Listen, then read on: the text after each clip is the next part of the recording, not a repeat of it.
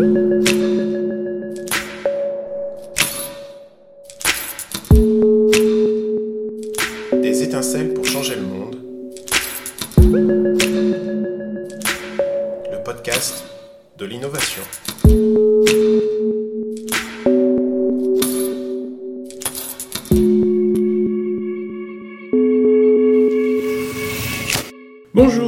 bienvenue dans Des étincelles pour changer le monde. Je m'appelle François et ce mois-ci je vous propose d'essayer de comprendre ensemble comment on exécute une stratégie d'innovation en entreprise en vous parlant des Innovation Labs, dont on vous proposera une définition. Une des vocations de l'Innovation Lab est de faire de l'innovation de rupture. L'innovation de rupture consiste à concevoir un produit ou un service radicalement nouveau par opposition à l'innovation incrémentale ou l'innovation continue.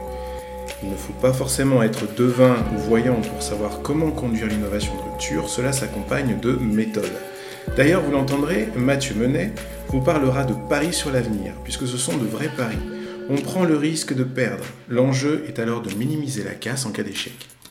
On parlera beaucoup dans ce podcast de dérisquer un projet d'innovation, c'est-à-dire de façonner le produit ou le service pour qu'au lancement, les risques toujours existants soient diminués au maximum et que le pari devienne une entreprise viable.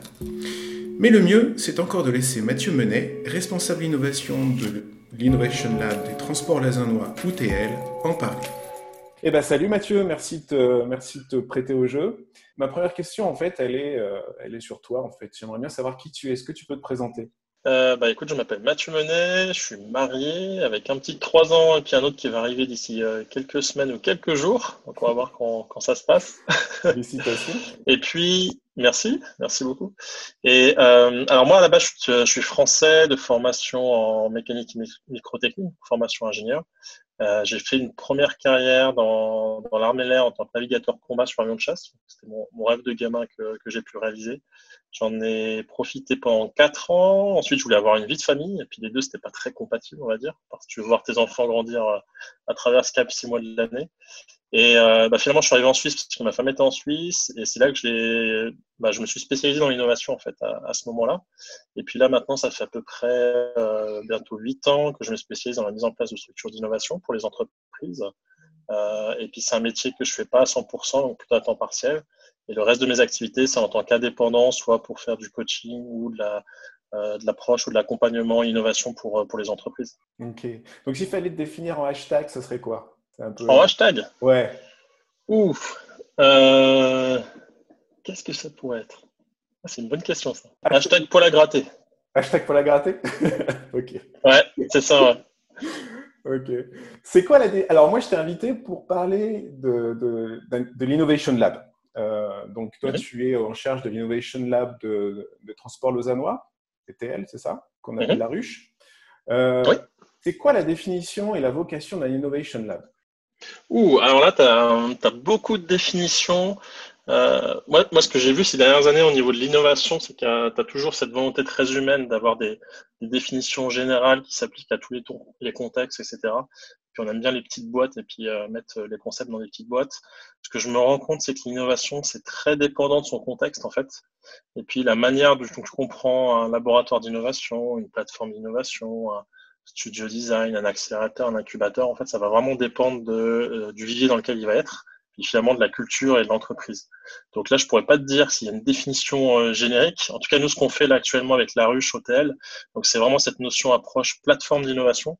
Et l'idée, c'est de développer comme ça un espace qui va être un, bac à sable. En fait, on va dérisquer les paris sur l'avenir des, des, transports lausannois, euh, mais pas de manière silotée. C'est-à-dire que dès le début, on va travailler avec les clients, avec les consultants, avec les académiciens, etc. Puis le but, c'est de co-construire comme ça le futur de la mobilité dérisquer les paris de l'avenir euh, DTL euh, dans une dynamique ouverte et en travaillant avec tout l'écosystème environnant en fait. Et donc pour les TL qui sont, dire qu'ils sont en situation de quasi-monopole, c'est pas, pas tout à fait vrai, parce que bon, les, compétiteurs, il y en a. Mais pour les TL, euh, c'est quoi vraiment le, besoin pour un tel outil? Alors, tu as, différentes, euh, on différents éléments qui se mettent en place. On voit depuis quelques années euh, ce monopole entre guillemets, comme tu dis en fait sur la partie euh, transport ou en tout cas le, le, monopole public, on va dire. On sent que depuis quelques années, c'est que cette frontière est en train de s'éroder. Parce qu'on voit qu'il y a de plus en plus d'acteurs privés en fait qui viennent même challenger sur des, secteurs qui sont en public. On voit aussi au niveau de l'énergie, au niveau de la mobilité, etc. Donc en fait, il y a, il y a déjà une, première réaction, à dire entre guillemets, de, de survie où l'idée c'est de se dire mais comment je peux entretenir, on va dire, ma relation client face à des compétiteurs comme TripAdvisor, comme euh, euh, Google, comme Uber, etc. dans, dans cette dynamique qui plus est dans une logique de vouloir garder la main sur les données euh, pour que ça reste dans un domaine, euh, on va dire, étatique, et pas que ça aille dans la, dans la main des privés, entre guillemets. Donc il y a beaucoup de challenges euh, autour de ça, autour de, de, la donnée et puis de la relation client. Donc ça, c'est un premier élément. Et le deuxième élément, c'est que finalement, on a un monde qui va de plus en plus vite, euh, pour un mal ou pour un bien, mais c'est un, un, constat. En fait, il y a beaucoup plus de nouvelles technologies, d'arrivée de, de nouvelles technologies qu'avant. Euh, et euh, l'idée, c'est aussi pour les tels de pouvoir développer leur capacité à se réadapter ou se réinventer plus rapidement en dehors des cycles, on va dire, un petit peu standards. Et l'idée, c'était vraiment d'avoir ce bac à sable là pour accélérer. On va dire, on joue un petit peu le rôle de speedboat devant le, le gros paquebot. Puis l'idée, c'est d'essayer de voir qu'est-ce qui se passe un petit peu loin, de, un peu plus loin devant, de manière très rapide, très agile. Et dès qu'on trouve quelque chose, eh ben, on revient euh, au paquebot avec ça, et puis on lui dit, bah, tiens, oriente un peu de 2 degrés vers l'ouest, euh, parce que c'est par là qu'il faudrait aller. En fait.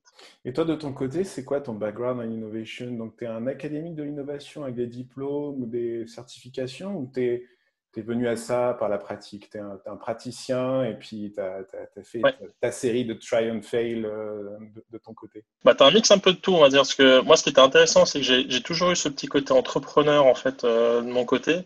Euh, ça a commencé très tôt, puis même en fait à l'école d'ingénieur où, où, je payais une partie de mes études en, développant des activités en fait en tant que magicien semi-professionnel. J'avais développé ma petite activité là-dessus. J'ai toujours aimé développer des nouvelles choses. Donc j'avais vraiment cette curiosité euh, de la nouveauté, de prendre des risques, de faire des nouvelles choses, qui était aussi une des traits de caractère qui ont bien été alimentés par, par mon, ma carrière dans l'armée de l'air, hein, parce que souvent on a ce, ce, préjugé où on est des gros bourrins et puis on suit les ordres déterminés. Puis en fait, euh, dans la réalité, c'est complètement différent. On va te, te pousser à toujours te, te renseigner, d'être curieux entre guillemets de, de l'ennemi, surtout d'avoir une, capacité de, de, te réadapter, d'agir rapidement face à un contexte changeant. Puis ça, ça m'a un peu alimenté sous euh, tous ces traits de caractère que j'avais de base. Et puis quand je suis arrivé en Suisse et que j'ai voulu me spécialiser là-dedans, donc quand même fait, même, comme tu dis, une partie un petit peu théorique et puis diplôme. Donc j'ai fait un, un executive MBA à l'EPFL en gestion des technologies et l'innovation, puis un certificat d'innovation aussi à, à Stanford. Donc là, c'était un petit peu la partie théorique de base. Mais où j'ai vraiment appris, bah, c'est sur le terrain en fait. Où euh, bah, plus tu essayes, plus tu te plantes au début, et surtout en échangeant énormément avec euh, bah, différentes personnes dans l'écosystème aussi, euh, bah, comme toi. En fait, on regarde ce qui se passe à droite à gauche, on dit ah bah tiens moi j'ai essayé ça, ça a fait comme ça, puis toi comment tu as fait? Puis c'est vraiment là où on se nourrit le plus de par ces expériences terrain, puis ces échanges avec d'autres personnes qui sont dans le même contexte. Puis c'est vraiment là où j'ai appris le, le, plus rapidement. Quoi. Et on voit souvent les Innovation Labs comme des endroits hyper cool avec des coussins, les smoothies bio, les baby-foot, les consoles de jeux vidéo et tout ça. Alors, un minima, ouais. c'est au moins un endroit isolé du reste de l'entreprise avec des règles de vie un peu différentes. Est-ce que c'est pareil chez toi et est-ce que c'est obligé ça? Alors non, en fait, c'est assez intéressant parce que tu as, on va dire, tu as, as, différents éléments qui, qui peuvent intervenir. Tu as, as, ce qu'on appelle un peu ce, ce cercle de l'innovation, ou disent en anglais le Innovation Theater, où finalement, en fait, on fait l'innovation pour faire joli, mais sans chercher d'impact. Et souvent, euh, moi, ce que je me suis rendu compte dans le passé, c'est que pour bon nombre de gens, l'innovation, c'est un peu une boîte noire. Tu as des idées en input et puis de l'innovation en output. Mais après, comment tu crées un environnement qui te permet de dérisquer au maximum des idées et puis de transformer des idées en, en nouveau business ou euh, en, en, nouveau potentiel pour l'entreprise, en fait, c'est un, peu une boîte noire. Donc, c'est un peu comme, le, mot innovation, c'est un peu comme le, le terme voler tout le monde sait ce que c'est de voler. Mais après, les, toute la théorie d'aérodynamique ou de mécanique derrière pour permettre à un avion de voler, bah, il n'y a pas beaucoup de gens qui, qui maîtrisent ces éléments-là. Mmh. Je trouve que c'est un peu le même système en innovation. Et puis souvent, le piège des, des, entreprises qui se lancent en premier, c'est de vouloir faire le truc cool, euh, comme tu dis, on met des beanbags, etc., le baby-foot et tout. Mais au final, euh, on ne s'est pas attaqué au cœur du problème qui est, un, c'est quoi la stratégie d'innovation derrière? Deux, quelles sont les méthodes qu'on met en place? Et quelle est l'équipe? Et surtout les ponts qu'on fait avec l'entreprise. Mmh, mmh. Et là, en fait, ce que j'ai pu voir, c'est que tu as un petit peu deux stratégies. Tu as la stratégie un petit peu bah, du, de la cellule d'innovation, du laboratoire d'innovation, qui est donc euh, un, petit, euh, un petit jardin secret protégé très loin de l'entreprise. Et ce que je vois par expérience, c'est un, une très belle approche pour avoir des résultats rapidement, en fait, en termes d'innovation, puis dérisquer, trouver des potentiels assez rapidement. Et du moment que tu vas vouloir capitaliser sur l'entreprise entre guillemets standard pour mettre en production euh, ou utiliser des ressources en fait que tu as très particulières, bah là tu vas avoir beaucoup de rejets parce que finalement il y aurait eu zéro point. Et c'est comme si tu as, deux personnes qui sont jamais rencontrées, puis du jour au lendemain tu dis bah tiens on va se marier. Puis bah, généralement ça marche pas très bien en fait. Et donc ça c'est une approche qui est possible. Et après tu as l'autre approche de faire à l'interne, et puis moi c'est quelque chose que je préfère, où tu vas avoir moins rapidement de l'impact, mais ça a de l'impact sur le long terme. C'est-à-dire que nous, on reste la, la, ruche, on reste dans le cœur de l'entreprise, on crée énormément de ponts avec euh, les différentes business units, etc. Vraiment dans le but bah, de mélanger ces différentes cultures, qui au final, tu vois que les entreprises vont, vont vers un mode un petit peu bipolaire, où as, tu prévois le futur en faisant de l'exploration, tout en exploitation de l'existant, l'existant en fait, pour hmm. pouvoir entretenir un petit peu ton, ton business model actuel en fait. Et donc, qu'est-ce que tu fais en fait avec euh, dans l'Innovation Lab? Tu, tu fais que l'innovation innovation disruptive ou bien est-ce que aussi tu t'occupes d'innovation un peu plus incrémentale? Bah, en fait, notre temps est réparti entre on 80% et 20% de notre temps. Donc 80%, on s'occupe bah, sur l'innovation qui est plus de rupture, donc où la, direction euh, définit trois paris sur l'avenir euh, par année. Et puis ces trois paris, en fait, on va les dérisquer en trois mois. Le but à la fin des trois mois, c'est de dire bah, oui ou non, il y a du potentiel dans ce pari-là. Et si oui, euh, voici à quoi devrait ressembler la solution. Mmh. Ça a été designé, validé avec les clients. Voici la liste des partenaires identifiés et ça sera prêt dans X temps et ça vous coûtera tant. Donc en fait, c'est un peu ce, cette valeur ajoutée-là qu'on va apporter. Et puis ensuite, on a cette vocation aussi d'accompagner euh, la culture euh, de l'entreprise. Et c'est pour ça, mais c'est pas notre priorité. Hein. Notre priorité, c'est vraiment de dérisquer ces trois, trois, trois paris par année. Et on garde 20% de notre temps pour accompagner euh, les autres unités sur leurs propres aventures d'innovation, parce qu'on n'est pas les seuls à faire l'innovation telle, et ça c'est quelque chose qui est important. Nous, on a une on a, une expertise sur cette partie innovation de rupture. Il y a des choses qui font tous les jours les autres unités qui sont magnifiques à voir en termes d'innovation. Et l'idée, en fait, c'est de voir comment on peut les accompagner ou booster un petit peu leur, capacité d'innovation avec d'autres façons de faire ou d'autres méthodes qu'on apporte en fait à la culture. Et donc, quand tu es arrivé, la structure de l'innovation, TL, c'était quoi un peu? Parce que du coup, ils faisaient, ce genre d'exploration avant que, que, la ruche existe ou... Non, non, en fait, c'était vraiment le but en fait de mettre en place la, ruche et puis euh, donc la, plateforme d'innovation. C'était de pouvoir créer cet espace où on va explorer autrement, mais plus avec une pensée de design et prototypage rapide. Euh, et on suit entre guillemets les, grandes étapes d'une startup. Donc l'idée, c'était de voir comment on peut identifier ce qu'il faut être, bah, déjà le problème qui mérite d'être résolu, très rapidement avec des méthodes de, design, surtout du design thinking. Mm. Et ensuite, à travers des démarches de test, de prototypage, euh, comment on peut développer très rapidement, identifier la solution qu'il faut mettre en place. Et ça, c'était vraiment une approche, des méthodologies, des façons de faire complètement différentes, où tu vas t'exposer tout de suite avec le client. Ça commence par le client et à chaque étape, le client revient et tu finis par le client. ça, c'est des approches qui étaient assez nouvelles parce qu'en fait, comme dans la plupart des entreprises, tu as souvent une culture de projet euh, autour de ça. On te dit, bah, euh, ça commence à telle date, ça va finir à telle date, euh, voici le budget que vous avez. Et puis l'idée, c'est que tu mesures comment, tu mesures le succès en fait dans ces dans cette logique de projet. C'est est-ce que j'ai beaucoup dévié par rapport à, mon objectif que je m'étais fixé il y a six mois? Et nous, on est plutôt dans une autre démarche d'exploration, c'est-à-dire on ne cherche pas à viser un objectif, on se fixe une ligne de mire quand même. Et après, bah, on va explorer, on va naviguer, et puis peut-être on va être complètement à l'ouest par rapport à ce qu'on avait prévu euh, par rapport au début. Mais c'est bien parce qu'en fait, on a compris ce qu'il fallait faire.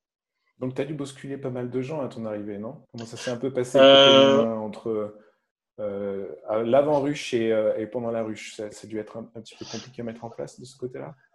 Alors, au début, tu as toujours un petit peu cette notion, ça c'est intéressant, je, le vois à chaque fois dans toutes les entreprises, hein, c'est que quand tu arrives, surtout quand tu viens de l'externe en fait, et tu as été recruté spécialement pour ça, tu as un peu cette notion un petit peu de, de peur de Star System. D'un seul coup, les gens qui étaient déjà en entreprise Ah, mais les trucs cool, ça va être chez eux, et puis nous, on n'aura que les trucs pas bien à faire. Et puis en fait, tu, arrives en fait avec cette image-là, même si tu l'as pas véhiculée ou tu n'as rien fait pour, mais tu arrives avec cette étiquette sur le dos. Et très, rapidement, il faut montrer bah, que tu pas là pour dire ce qu'il faut faire, mais tu plutôt là pour accompagner une expertise, bah, pour, amener une nouvelle expertise, une nouvelle façon de faire. Et que, euh, entre guillemets, ce que tu apportes et ce qui existait déjà, c'est pas deux choses qui s'opposent, mais c'est deux choses complémentaires et c'est comment tu capitalises sur les forces des uns et des autres. Et euh, très rapidement, quand tu travailles avec le terrain, tu montes ce côté humilité, tu n'es pas là pour expliquer aux autres ce qu'ils doivent faire. En fait, tu, tu montes par l'action que très rapidement, bah, mmh. tu es, là pour travailler ensemble, main dans la main. Puis à ce moment-là, ce niveau de frustration, un petit peu de, de peur va, va, diminuer, mais il reste toujours en fait, parce que comme tu l'as très bien dit, dans tous les cas, tu vas remettre des choses en question, des historiques, des façons de faire Donc ça va créer des tensions, c'est des tensions qui sont positives pour l'entreprise.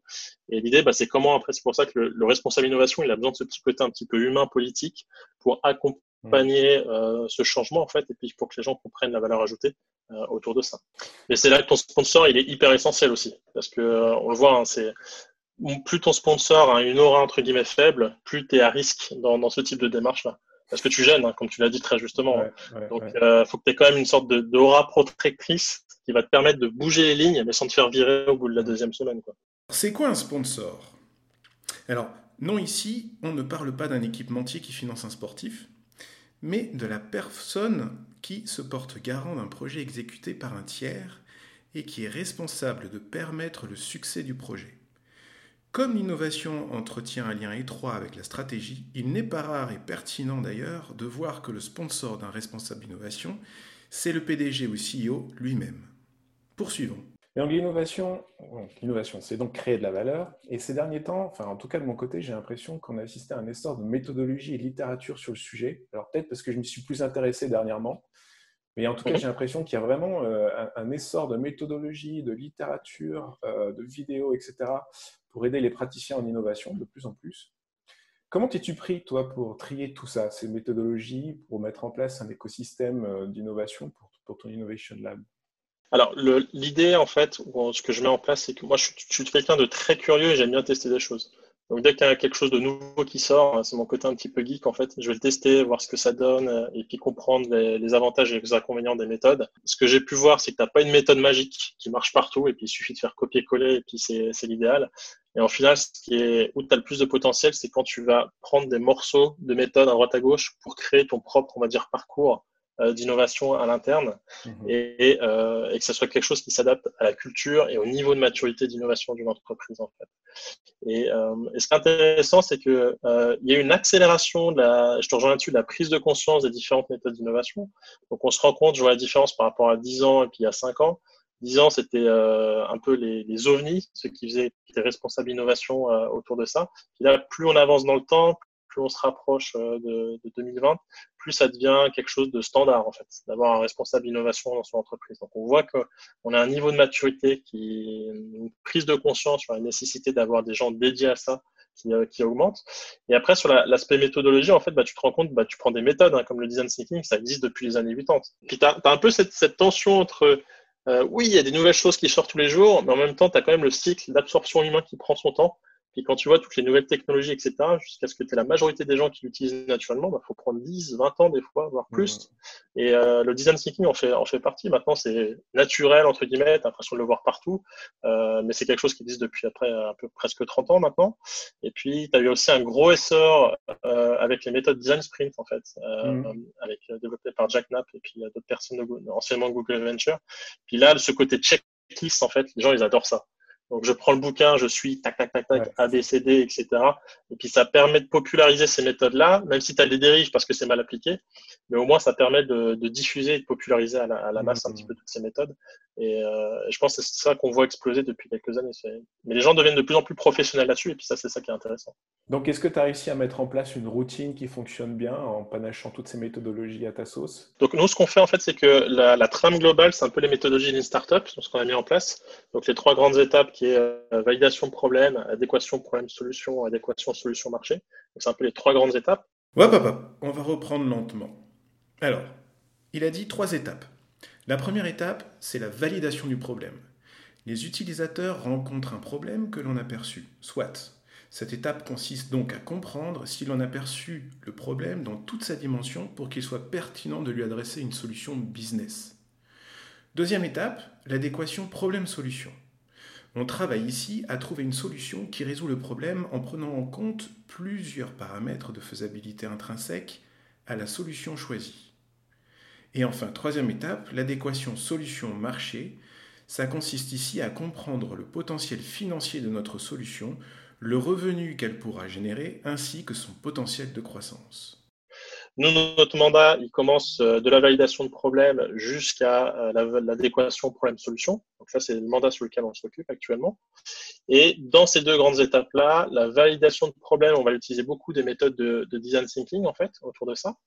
Et quand on va arriver dans la partie adéquation problème-solution, là, tout va dépendre de ce qu'on va, ce qu'on va mettre en place, en fait. Donc, première étape, on se focalise en utilisant beaucoup de design thinking pour identifier comment, quel problème mérite d'être résolu par rapport au client. Et puis, ce qu'on va commencer par faire, c'est on va capter un petit peu l'historique et la vision de l'entreprise sur ce problème-là. Et tout de suite, on va faire une boucle, validation sur le terrain, observation, test avec des clients pour dire, mais est-ce que ce que pense l'entreprise, c'est la réalité du terrain? 9 fois sur 10, c'est jamais le cas. Donc, on, fait une petite euh, itération pour aligner l'entreprise et les attentes ou besoins clients identifiés sur le terrain. Et une fois que c'est fait, comme ça, on sait que c'est ce problème-là qu'il faut résoudre. Et ça, c'est la première étape. La deuxième étape, en fait, on va identifier quelle pourrait être la solution idéale pour résoudre ce problème-là. Et cette solution idéale, elle va se baser sur des hypothèses qui doivent être vraies pour que cette solution se mette en place. Et toutes ces hypothèses-là, on va tout simplement les classer par criticité, donc c'est comme une analyse de risque, et on va les tester une par une les plus critiques, et on va faire des tests. Et en fonction des tests qu'on doit faire, des fois, ça peut être simplement une interview avec client, des fois, ça peut être simplement une expérience sur le terrain, et des fois, c'est un truc un peu plus costaud, et c'est là qu'on va utiliser euh, plutôt une approche design sprint, en fait, où là, on a un sujet un peu plus costaud, il faut rentrer dans le, détail, et là, on va utiliser ce design sprint sur, euh, un format 4 jours ou 5 jours. Et donc, comment on cherche la question que je me pose maintenant, c'est bon, tu es, en charge d'un Innovation Lab et puis il faut créer des projets d'innovation, des explorations. C'est quoi le Big Bang? C'est quoi qui va déclencher en disant Ah oui, il faut chercher ça, il faut chercher dans cette direction ou pas? Je te propose trois pistes de réflexion. Il y aurait le premier qui serait de résoudre d'autres problèmes que des, utilisateurs qu'on cible déjà ont, ou bien résoudre des problèmes d'utilisateurs que l'on n'a pas encore ciblés ou alors valoriser autrement les outils que l'entreprise a. Par exemple, dans le, pour les TL, ça serait comment on peut utiliser nos bus autrement que de mhm. transporter des voyageurs, par exemple. De ton côté, c'est quoi un peu l'instant zéro d'un projet d'innovation ou d'exploration? Ben Ça, en fait, tu sais pas. Ça, je pense que c'est ça la, la, conclusion un petit peu là-dessus. C'est que toutes les, en fait, toutes les idées sont bonnes ou mauvaises au début. C'est juste des opinions, en fait. moi, je compare souvent ça à des discussions de comptoir que tu as au bar. C'est-à-dire que tu vas refaire le monde, etc., euh, chez toi, dans ton, euh, autour du bar. Et puis là, ça peut être pareil euh, dans, dans, la salle d'innovation. Tu vas dire, ah, mais tu vois, on pourrait faire ça, c'est très cool, etc., machin, etc. Puis à cette étape-là, en fait, tant que tu n'as pas plus de données terrain ou données clients, bah, tout est bon ou pas à prendre, en fait. Hmm. Et le but, c'est de dire, bah, on va tracer dans l'entrée dans le sable, c'est-à-dire qu'on va se dire, bah, on fixe des priorités pour cette année, parce que les opportunités, c'est pas ça qui manque des idées, tu en as plein. Et puis même, je suis sûr que à chaque fois tu vois quelque chose de nouveau qui sort sur le marché, euh, trois fois sur quatre, tu dis Ah, mais j'avais pensé à ça il y a quatre ans. Et puis, euh, et puis, euh, et tu as 10 000 personnes ou 2 millions de personnes dans le monde qui ont la même réaction. Et tu te rends compte que les, idées, en fait, et puis ça, c'est un peu mon approche par rapport à ça, tant que tu les mets pas en pratique sur le terrain, ça reste entre guillemets la masturbation intellectuelle. Donc le but, c'est de dire bah, la réelle capacité d'une entreprise, c'est pas sa capacité à générer des idées, mais c'est sa capacité à tester et valider des idées rapidement. Mm. Et tu vois vraiment la différence là-dessus. En fait, ces trois étapes-là de Big Bang, en fait, comme tu comme as identifié, euh, c'est trois pistes possibles. Mais laquelle sera la bonne ou laquelle aura le plus de potentiel, bah, tu ne sais pas. Et le seul mm. moyen de le savoir, c'est de l'explorer. Et plus tu es capable d'explorer rapidement avec un minimum de temps, un minimum de budget pour pouvoir dire oui, il y a du potentiel ou pas, bah, plus tu es une entreprise qui va innover. Et c'est pour ça qu'on est resté sur ce format de trois mois pour apporter une réponse en disant bah, alors oui, on va pas faire 18 idées ou 40 idées en parallèle, on va en faire qu'une seule à la fois. au bout de trois mois, on est capable de vous dire oui, il y a du potentiel ou pas. C'est vraiment cette valeur, cette valeur ajoutée qu'on apporte à, l'entreprise. Et donc, toi, tu as dû former des gens à la pratique aussi un petit peu ou, tu es le seul mm-hmm. responsable de, de l'innovation, euh, de l'Innovation Lab à OTL alors moi, je suis le seul responsable d'innovation euh, dédié pour ça, hein, pour la partie euh, pour la partie rush. Après, comme je disais, bah, l'entreprise ne m'a pas attendu pour faire de l'innovation. Hein, donc, euh, tu as, d'autres équipes, d'autres collaborateurs qui innovent dans leurs propres unités puis dans leur propre domaine. Et l'idée, en fait, c'est que nous, on va former pour diffuser ces nouvelles méthodes ou nouvelles technologies qu'on utilise pour que les gens puissent s'imprégner et prennent s'ils ont envie de prendre ce qui fait sens et ce qui pourrait avoir de l'impact pour eux. Donc, euh, dans ces 20% qu'on garde pour l'accompagnement, souvent les collaborateurs se disent Ah, bah tiens, moi j'aimerais bien comprendre ce que le client vit à cette étape-là, ou on a fait ça, j'aimerais bien le tester avec des clients. Et puis donc, on va comme ça euh, les accompagner pour qu'ils puissent comprendre comment utiliser et avoir plus d'impact avec ces méthodes-là. C'est quoi pour toi les plus gros écueils à éviter lorsqu'on conduit un Innovation Lab? Croire que l'entreprise nous a attendu pour innover, puisqu'on va être le super-héros euh, qui va sauver la boîte. Je pense que ça, c'est faire preuve d'humilité. Je pense que c'est un point qui est important pour, un responsable d'innovation parce qu'on n'est pas mieux que les autres, ni moins bien. C'est juste qu'on a d'autres compétences qu'on va apporter. Et puis l'idée, c'est comment on va réussir à marier euh, toutes ces, compétences et toutes ces, points de vue différents en fait au sein de l'entreprise. Donc je pense que ça c'est un premier écueil qu'il faut éviter. Et puis le deuxième, je pense que ça serait de, de croire qu'on peut innover tout seul. C'est-à-dire j'ai la bonne idée, je sais ce qu'il faut faire pour l'entreprise et on y va comme ça. Puis finalement, en fait, bah, je crois que c'est Steve Blanks qui disait que aucun, euh, aucun business plan qui survit à la première euh, rencontre avec le client. Bah, c'est exactement ça, en fait. Et ça rejoint ce côté humilité parce qu'en fait, tu passes 97% de ton temps à échouer. Et puis c'est ça, hein, tu vas chercher cette frustration et cet échec. Et le but, en fait, c'est d'essayer de faire comprendre ou de voir comment l'idée ne fonctionnera pas. Mmh. Et puis, en fait, c'est finalement notre boulot, c'est ça, c'est de dire on va essayer de tuer l'idée il y a une idée qui est super cool et puis on va montrer qu'elle va pas fonctionner. Et puis quand et plus tu avances dans le temps, plus tu vois que c'est dur de montrer qu'elle va pas fonctionner, plus tu te dis bah tiens il y a un truc cool qui tient euh, et on pourra avoir un bon potentiel là-dessus. Euh, et, c'est ce côté humilité parce que finalement à chaque fois que tu vas faire des tests, tu te prends des sacrés baves dans la, dans la tête. Et si tu es émotionnel et puis que tu mets ton ego de vente, bah tu fais pas long feu. Quoi. Ouais. Et donc pour toi, comment tu juges la réussite d'une innovation? La réussite de l'innovation, pour moi, elle, arrive quand le marché euh, ou tes, cibles, en fait, de clients, d'utilisateurs, s'approprient eux-mêmes euh, l'innovation et en fait ce qu'ils ont envie de faire, en fait. Pour moi, je pense que c'est un élément. Un, exemple, à montrer un peu? Pas forcément TL hein, en général pour. Euh, pour montrer bah, en fait, tu vois, si, on regarde un petit peu dans, l'histoire, tu as Edison, en fait, qui avait inventé le. L'ampoule. Ah, c'était quoi le terme? Non, oui, il avait inventé ça, mais il avait inventé le, le mégaphone, voilà il a inventé le, mégaphone avec un, disque en fait qui permettrait de retranscrire les, ce que disaient les personnes. Et, euh, et pour lui, en fait, c'était un sorte de télé, pas, téléprompteur, mais c'était pour prendre des notes audio en fait quand il avait inventé ça. Et hmm. ça, lui, c'était son invention et euh, c'était son petit bébé. Il avait développé ça pour que les gens, pour que ça puisse servir les secrétaires, les directeurs, etc des entreprises et qu'ils puissent prendre des notes et retranscrire des notes orales comme ça.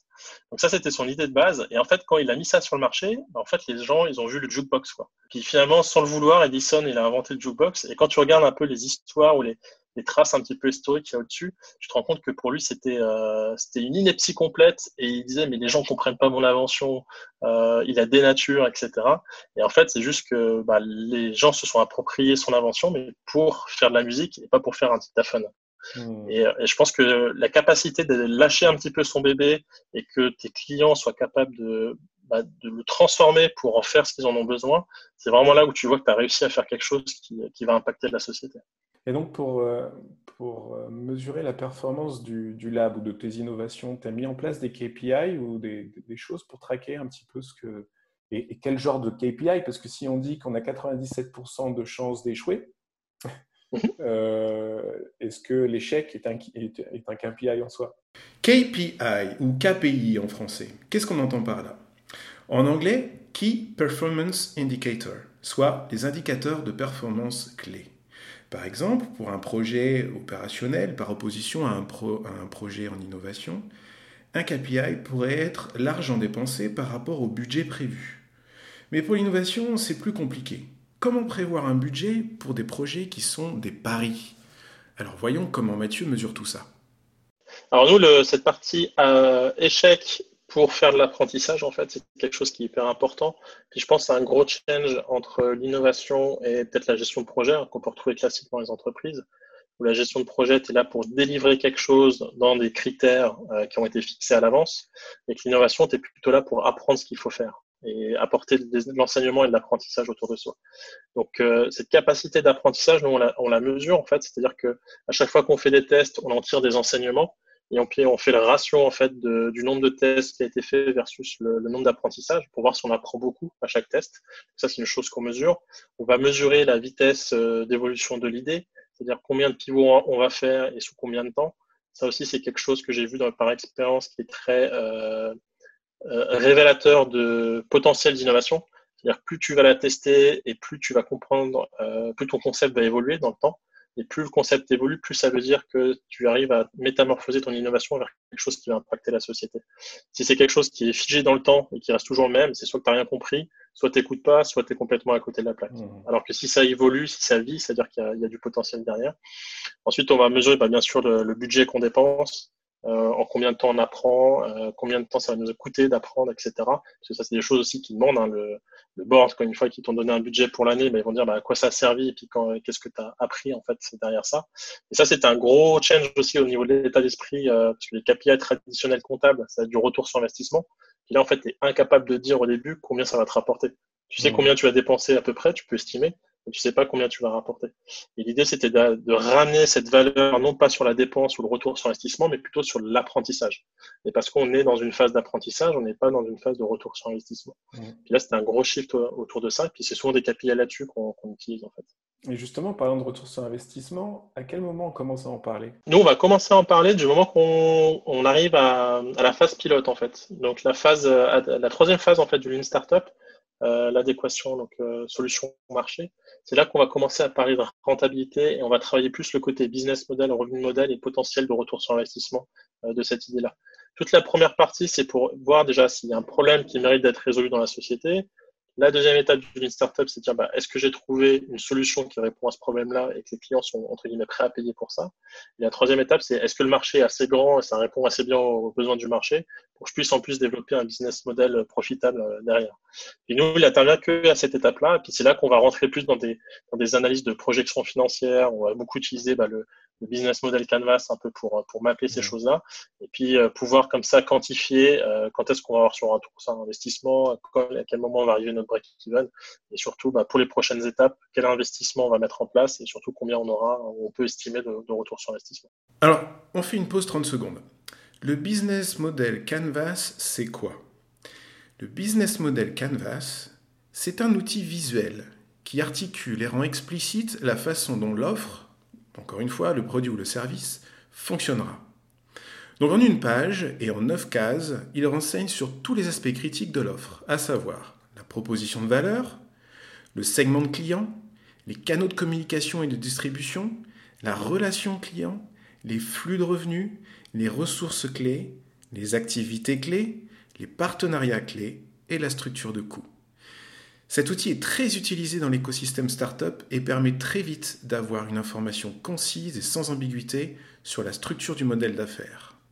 Et donc, comment tu gères le passage de l'exploration à la production? Comment tu dois aussi gérer les personnes qui sont opérationnelles et qui reçoivent le bébé? Alors ça, c'est une grande, grande, grande question, et ça, c'est mon gros défi de, de cette fin d'année avec toute l'équipe et de l'année prochaine, en fait. C'est euh, vraiment cette partie transition, comme tu l'as dit. Actuellement, j'ai pas vu d'entreprises qui euh, sont les champions du monde là-dessus. Je pense qu'on se casse les dents sur les mêmes murs et puis on cherche à trouver comment faire. Nous, l'approche que l'on met en place pour le moment, c'est de dire, avant de commencer une exploration, on identifie quelle sera l'unité la plus impactée ou celle qui potentiellement reprendra le bébé une fois qu'il faudra passer, en mode euh, euh, exploitation en fait. Mhm. une fois qu'on a identifié cette unité, ben, on va demander au responsable d'unité concerné qui nous dédie une personne qui sera le qu'on appelle le product owner, qui participera à l'exploration du début jusqu'à la fin.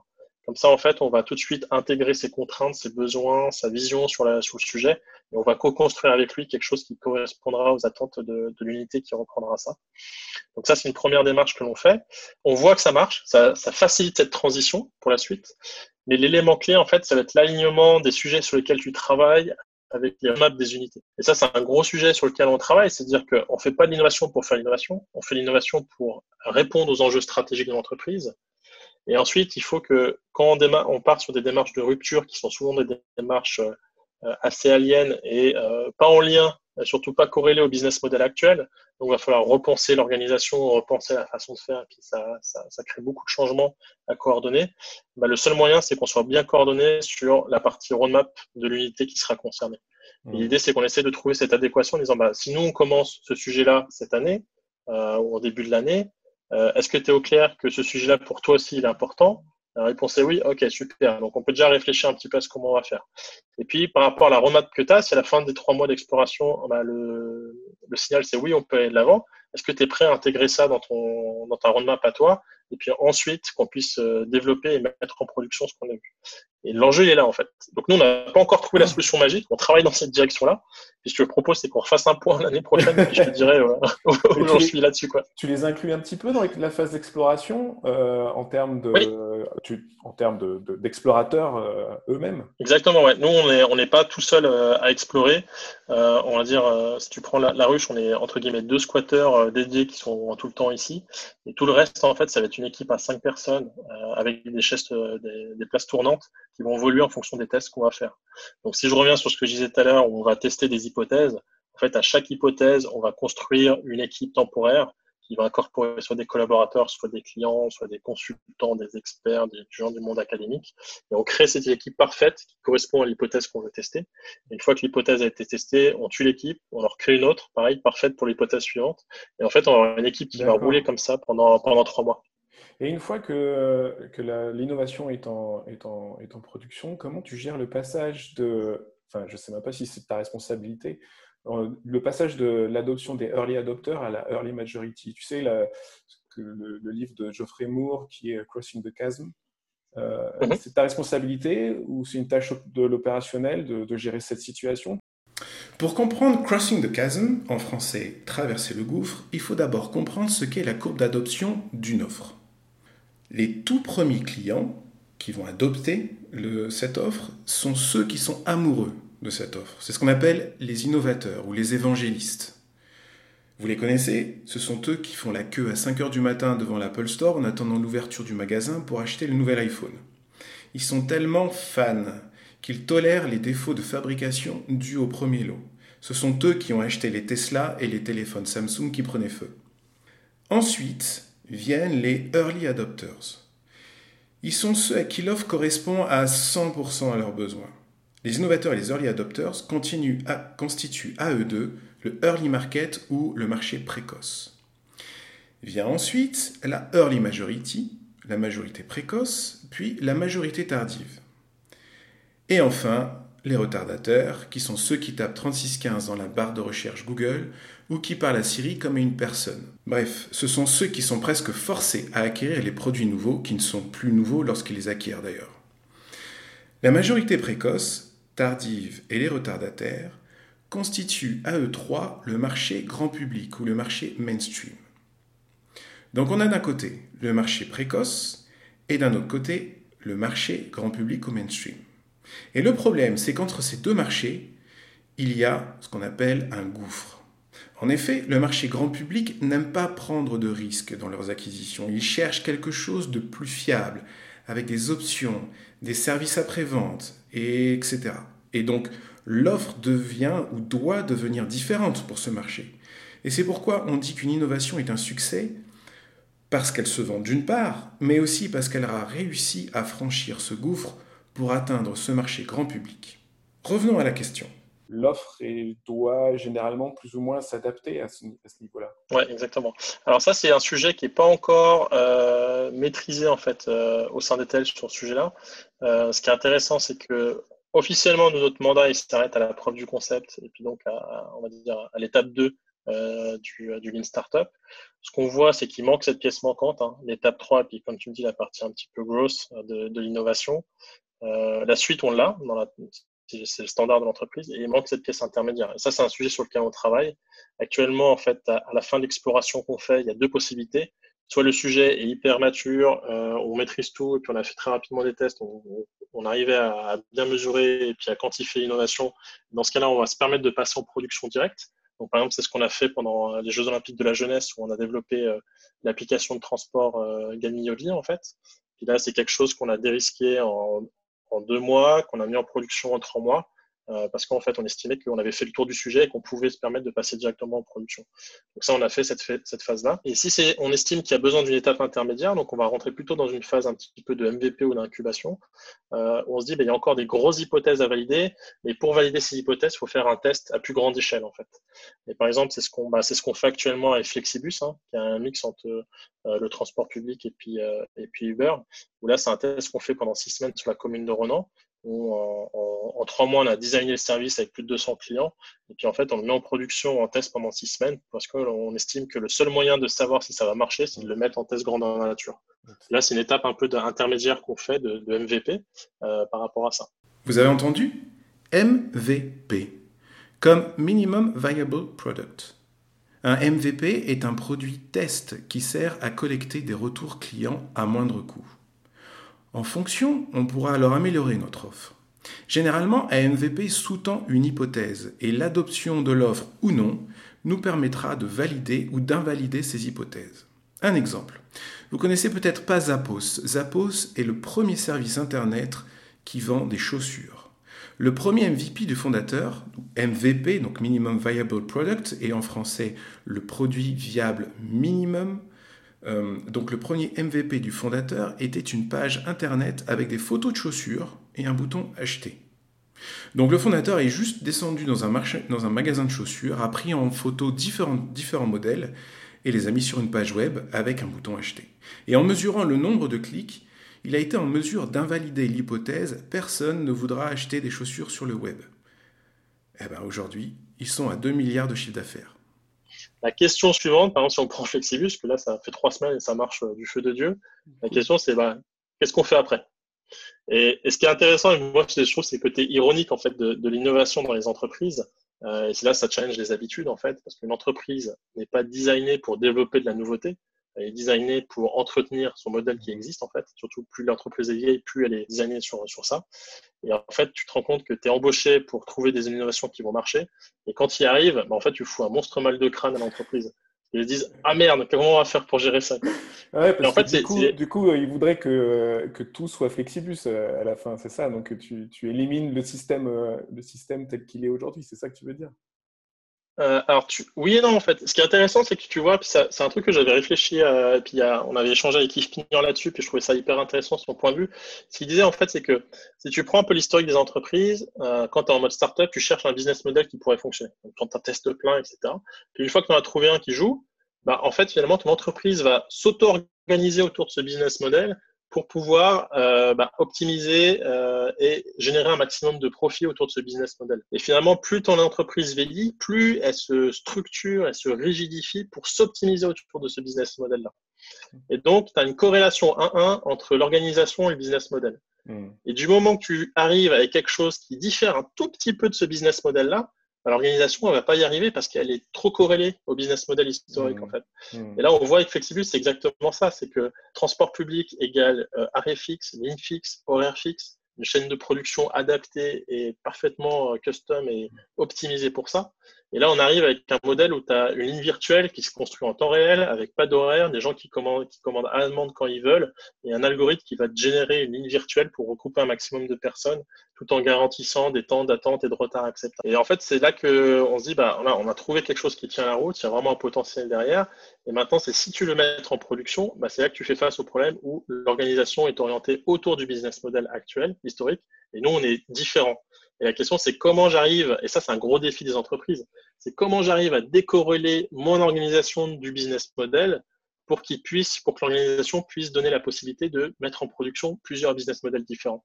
Et puis ça, je pense, c'est le gros défi des entreprises et c'est un monstre très fort à l'interne. Et puis c'est là où on commence à mettre le doigt dedans actuellement, en fait. C'est un beau projet d'innovation, ça. ouais, c'est clair. Hein. et là, on parle de, on parle, on parle de 5 ans, 5 ans ou 6 ans, donc ça devient fluide. C'est normal. Hein. Ouais, ouais, ouais. Pour toi, c'est quoi les gros, les gros influenceurs, enfin ceux qui t'ont influencé dans le domaine de, l'innovation, les, gourous? Alors moi, bah, bon, bien sûr, tu as, as Yves et puis euh, Alex Osterwalder. Hein. Pour moi, c'est euh, deux, piliers qui m'ont beaucoup inspiré. Euh, récemment, bah, depuis quelques années, j'ai pas mal découvert aussi Tendai Viki, hein, qui a rejoint Strategizer il y, a, il, y a, quelques mois en fait. et parce que moi, j'aime bien, j'adore Tendai Viki parce que c'est quelqu'un qui a une approche très intrapreneur de l'innovation. Donc on trouve ce côté humilité. Et puis à chaque fois, parce que la dernière fois, je l'avais vu à Londres, et puis en fait, quand il a sorti son, je l'avais découvert son livre Corporate Startup. Et puis je suis allé le voir, je lui fais, mais je t'aime et je te déteste énormément à cause de ton livre. Et puis il me fait pourquoi? Je lui fais, mais tout ce que j'ai galéré à apprendre pendant quatre ans, me cassant les dents sur le terrain, c'est dans ton bouquin. Je fais, pourquoi tu l'as pas écrit plus tôt, bordel? Et puis c'était exactement ça. Et en fait, moi, je, l'adore parce qu'il y a vraiment cette approche très terre à terre du terrain. On sent que c'est vraiment de l'expérience terrain qu'il a mmh. vécu, etc. Que ce soit en tant que consultant en ayant travaillé pour les entreprises. Mais c'est profondément ancré dans la réalité et c'est une approche qui fait sens pour les entreprises, en fait. Et l'innovation, c'est tellement devenu un peu un buzzword depuis cinq ans, et c'est gavé de consultants qui n'ont jamais mis en pratique, ils donnent les, bonnes paroles, ils t'expliquent le, pourquoi, ils t'expliquent le, quoi, mais ils ne disent pas le comment en fait. Et le comment, il faut l'avoir vécu, il faut l'avoir fait sur le terrain, c'est de casser les dents, etc. Puis Tendai, je trouve que c'est un, des, des personnes que trouve sur la scène d'innovation internationale qui a cette, cette, culture et cette approche-là qui est hyper pragmatique et qui marche. Ça, c'est quelqu'un que j'aime bien. Il y a aussi euh, bah, Dan Thomas, en fait, euh, qui, euh, bah, qui est aussi le co-auteur de Corporate Startup avec Tandai, puis là qui écrit en fait quelque chose sur les, les KPI.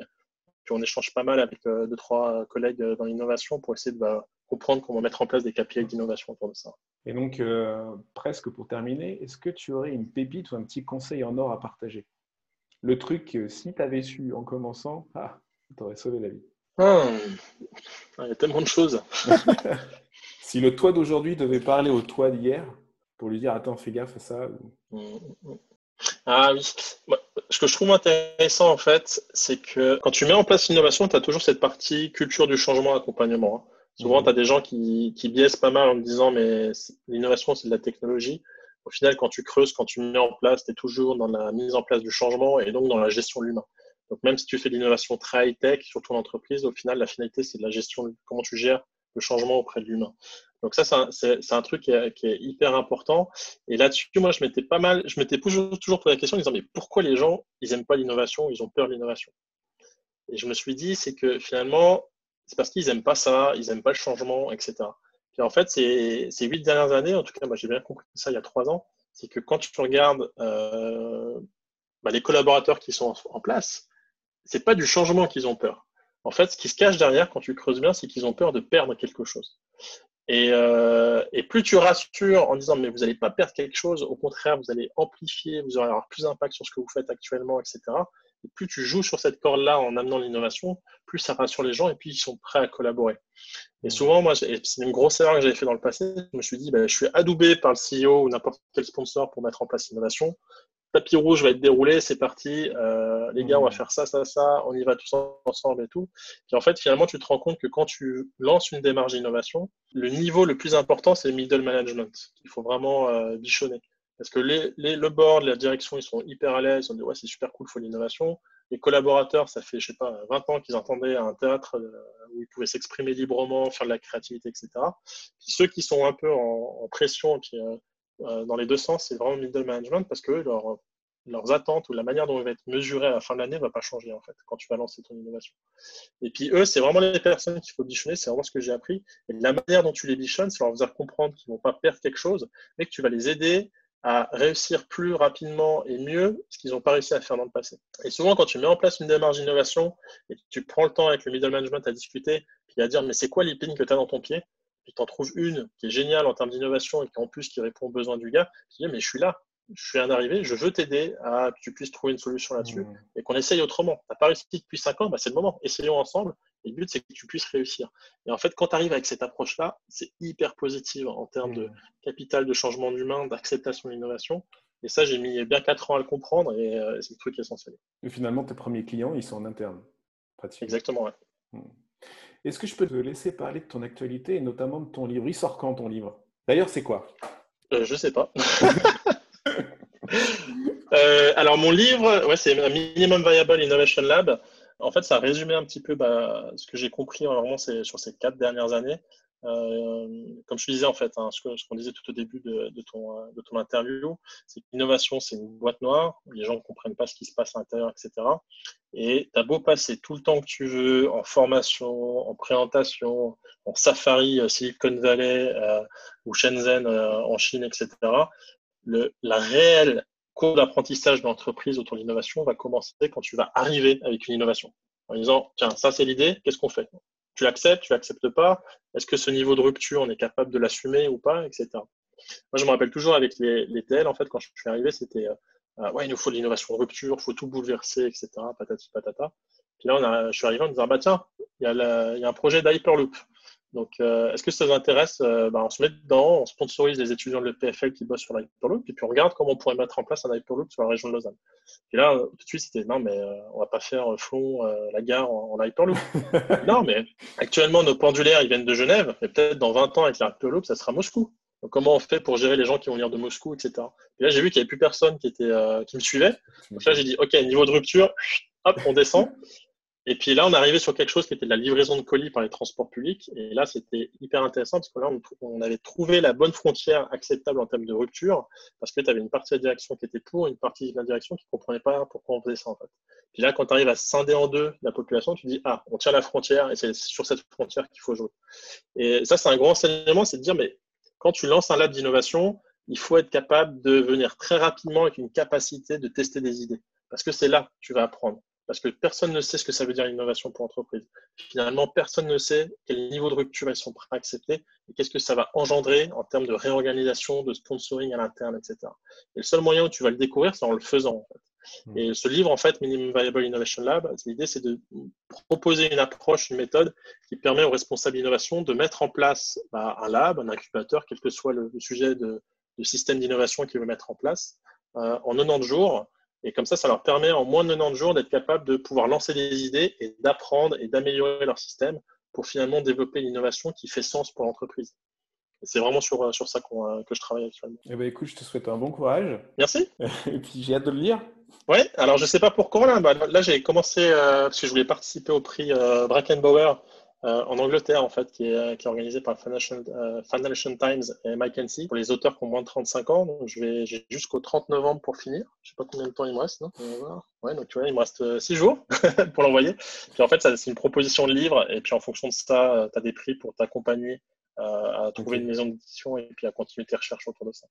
Donc on va déjà faire cette première étape au 30 novembre. On verra à la fin de l'année si je fais partie des finalistes dans tous les cas, de toute façon, je continuerai d'écrire euh, bah, avec la communauté, hein, parce que je mmh, mmh. fais partie aussi. Mmh. Donc, le but, c'est vraiment d'échanger autour de ça et puis de construire un petit un livre tous ensemble. Génial. Ben, un grand merci, Mathieu. Merci pour ton temps. Bah, merci à toi. C'était hyper, euh, hyper euh, très grand plaisir d'être avec toi. et puis, à une prochaine alors. À la prochaine. Salut.